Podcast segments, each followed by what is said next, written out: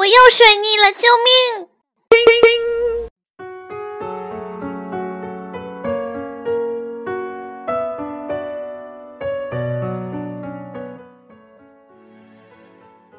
！Hello，各位亲爱的耳朵们，我所在的城市下雨了呢，你那里呢？有没有下雨呢？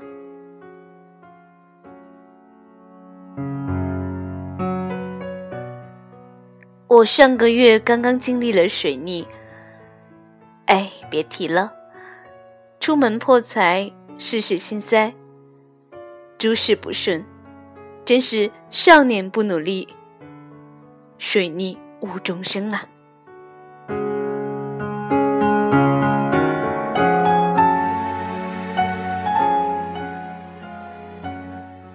上个月经历了一些烂桃花，我斩断乱桃花，却出门被狗咬。这种电视剧里才有的狗血桥段。真真的是发生在我身上了，哎，所以也许是人品已经被用光，所以正式开始水逆了吧？什么叫水逆呢？好多人是不是还不知道它是什么意思呢？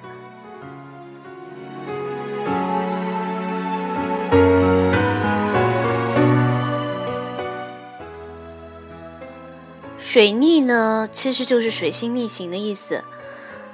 嗯，其实占星呢，我并不懂，但是我们应该了解，就是水星逆行呢，是指水星运行轨道与地球自转带来的黄道角度差，带来视觉上的轨迹改变，在占星术中啊，经常被简称为水逆。而水逆发生的最重要的一些标志呢，就是。会影响你的记忆、判断、沟通、交通、通讯等，会给你的生活带来诸多的不顺，让你感到情绪低落。水星莫丘利是希腊传说中的信使之神，负责所有信息的传递和交流。因此呢，水逆时期呢，通常是文书错误、信息丢失、机械故障、交通干扰以及各类细节相关问题频发的阶段。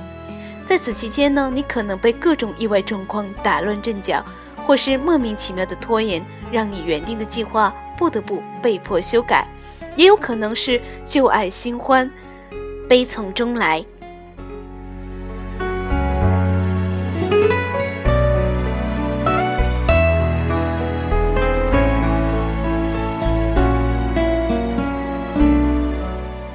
因为我呢，并不是特别的关心我的水逆时期，但是呢，我觉得我的不顺的事儿特别多，所以我觉得我的水逆应该是比较多的，一年总会有那么一两次吧。那其实呢，水逆呢是一种占星术语，所以呢，我并不了解占星，也不方便多说更多关于水逆的情况。但是我可以给你讲讲我水逆的时候发生的一些故事吧，也许你听完我的故事，心里就平衡了。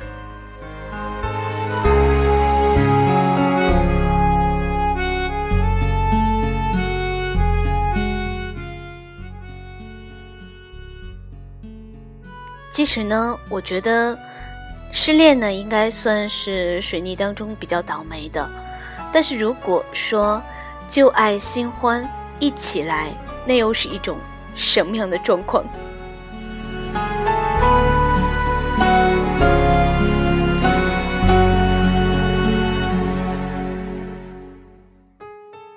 我去年经历过一场失恋，其实那场失恋并不是很致命的，因为也算和平分手。可是从那个时候开始，我觉得整个人都不好了。之前在春天的时候，因为谈恋爱，所以嗯意气风发，各种的显摆。但是真的到了夏天分手的时候，我就发现整个人真的叫摔到爆。总之那个时候是干什么都很不顺利了，因为拿返程证，缺少了一些证件。总是办不顺利，来来回回去了能有四五趟吧。中间也跟小伙伴们抱怨过，说最近怎么这么不顺遂。后来呢，又参加了荔枝学院播客班。每一次录节目呢，我都是搞到焦头烂额，也不知道那段时间自己的思路怎么会那么混乱。简简单单的一期节目，我竟然大半夜的不睡觉还录不好，也常常很讨厌这样的自己。我把这一切都归功于是失恋，归功于是因为那个。讨厌的前任，如果不是他，我应该不会弄得这么衰。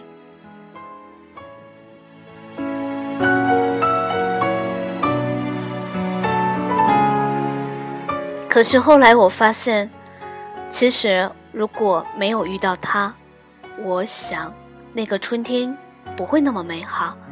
我想，也许就不会有那么多美好的回忆。所以，其实水逆不能怪别人。我们真正的恐惧来自于内心。更多的时候，当水泥到来的时候，我们并不担心它实际会带来哪些影响，而是担心这个时期。所以，真正的恐惧是源于我们对于水逆的恐惧。假如我并不知道这一切会带来不幸，我还会开始吗？就像，假如我并没有意识到我会和前任分手，我还会和他开始吗？突然想到一句不搭边的话：“心有猛虎，却要细嗅蔷薇。”所以，我想，也许我们生活中处处有水逆，但是若你能够闲得一枚清香，那么这样的生活，也许。就是生活的常态吧。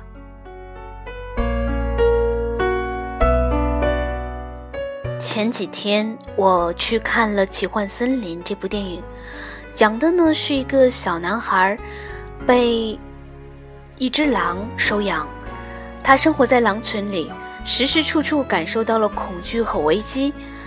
他的父亲死于老虎的嘴下，所以老虎时时处处的想和这个小男孩作对。因为他的父亲当时用红色的花，也就是火，毁了他的容。最后真是狭路相逢，他又和小男孩相遇了。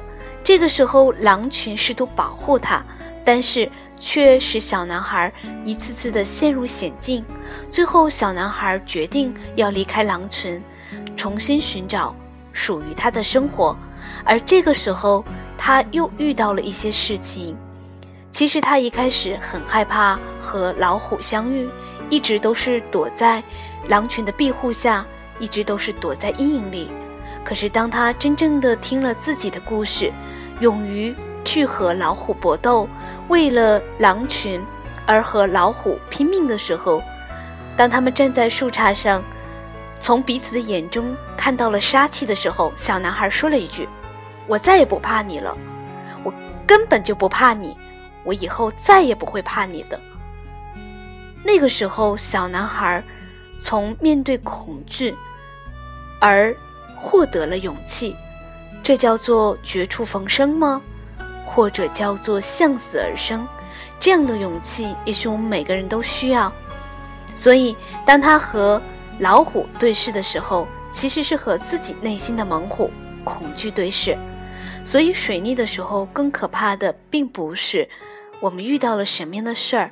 失恋、旧爱、新欢，这些反复折磨你的事儿，而是你的内心的恐惧。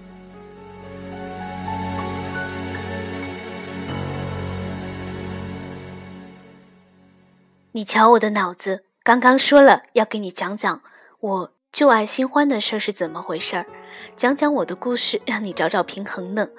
我又聊了这么多不搭干的事儿。现在我要给你讲讲旧爱新欢到底是怎么回事儿。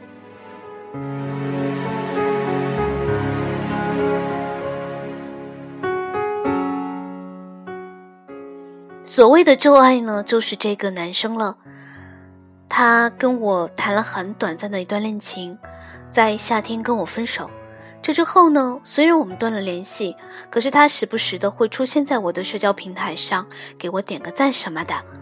其实这种是很讨厌的，因为当你快要忘记他，准备新生活的时候，他突然诈尸一样的出现在你生活中，没有什么比这个更心塞了。更何况我们分手的时候感情还在，而且又没有什么实质性的原则问题，所以可以这么说吧，我对他是有感情，但是这种感情呢，也许是一种怀旧，或者说就像我们对我们用惯了的一些物品的一种占有的感觉，所以不希望他从我的生命中彻底的消失的那种感情，也许这应该不叫爱了。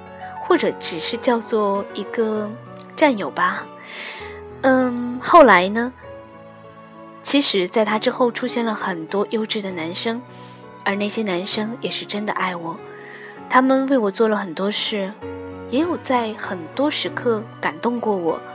所以你看啊，在水逆时期的我就是这么的不着调，旧爱已经去了，新欢却迟迟不能够。投入的去爱，所以导致了我那个时间，我觉得情感是毫无头绪的，比较混乱的。可能很多人还挺羡慕的，说：“你看，还有人爱你，愿意为你做那么多事儿。”可是我觉得那并不是什么好事儿，因为假如说真的是两情相悦，对方为你做的事儿，才是真的让你觉得很窝心。假如你不能给对方明天，却要接受他的好，这种事儿，放在我心里是于心不安的。所以每次拒绝一个人，都是诚惶诚恐、惴惴不安，很怕自己做噩梦，很怕对方诅咒自己。最后呢，结果就是旧爱新欢一个都没能够让他们满意。旧爱找过我几回，也想约饭，也想约电影。想不想约炮，我就不得而知了，因为我并没有去。当然，也许他是想的吧，不然他不会跟我讲说：“哎，晚上大晚上的，不要那么晚回家了。”你想，一个女孩子家家的多不安全？你想，这是一个已经失去的不爱你的男人对你讲的话吗？所以，我就在心里想。既然我心里很期盼着他还对我有点感情，那我就认为他是爱我的吧，或者对我有点感情。其实这样是不好的，因为旧爱新欢，总归反复出现，会影响到你的判断。有的时候你会觉得恍若从前，这样也是不好的，让你总是活在过去，不能够开始新的生活。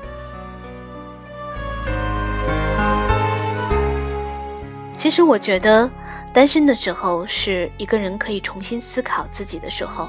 虽然那个时候我运气比较衰，比如说我房产证跑了好几次才拿到，比如说我出门莫名其妙的就被狗咬了，可是我觉得这都不算事儿。虽然诸事不顺，但是还是有那么一两件事儿，慢慢的会把你带出低谷，比如说。有很暖心的话，有很暖心的人出现，有很优质的人出现在你的生活里，提醒着你，其实你一直在做最好的自己。好了，我啰里吧嗦说了这么多，不知道你听进去了多少。我只是想告诉你，当然了，占星术呢，我是怀着敬畏心情去看待的。我一直觉得，生活中有很多弄不明白的事儿。但是呢，我们不应该否定它的存在。我觉得这也不算迷信吧，毕竟像一些流年运势什么的，有时候我也看看。但是我觉得不要沉迷于其中才好。不是说水逆期到了，我们就要宅在家里，窝在家里什么都不干，整天对着电脑看着韩剧，把自己脑补成电视剧中的男女主人公，而是应该。把那些恐惧都嚼烂了，放在心里头。我觉得最勇敢的事儿，就是你敢于去面对惨烈的现实，面对残酷的人生，就像哭过之后第二天清晨面对刺眼的阳光一样。你要勇敢的走出去。这话是对你说的，其实也是对我说的。其实我有时候也很逃避，不想做的事儿，也想把自己变成一个鸵鸟，躲起来。但是我又知道，躲是躲不掉的，躲得了初一，躲不了十五。所以在水逆期的你或者我，都希望这样的霉运快快过去。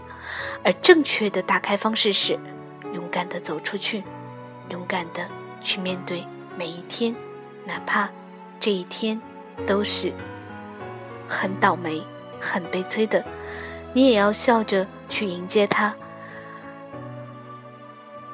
毕竟我们都是普通人，我们过普通的生活，我们没有办法免俗，我们有太多伤心事儿、失落事儿，可是这些事儿，我们并没有必要把它攒到明年的春天，不是吗？所以，什么前任新欢，什么各种旧爱，各种什么 忘不掉的过去，留不住的爱人，这些什么鬼？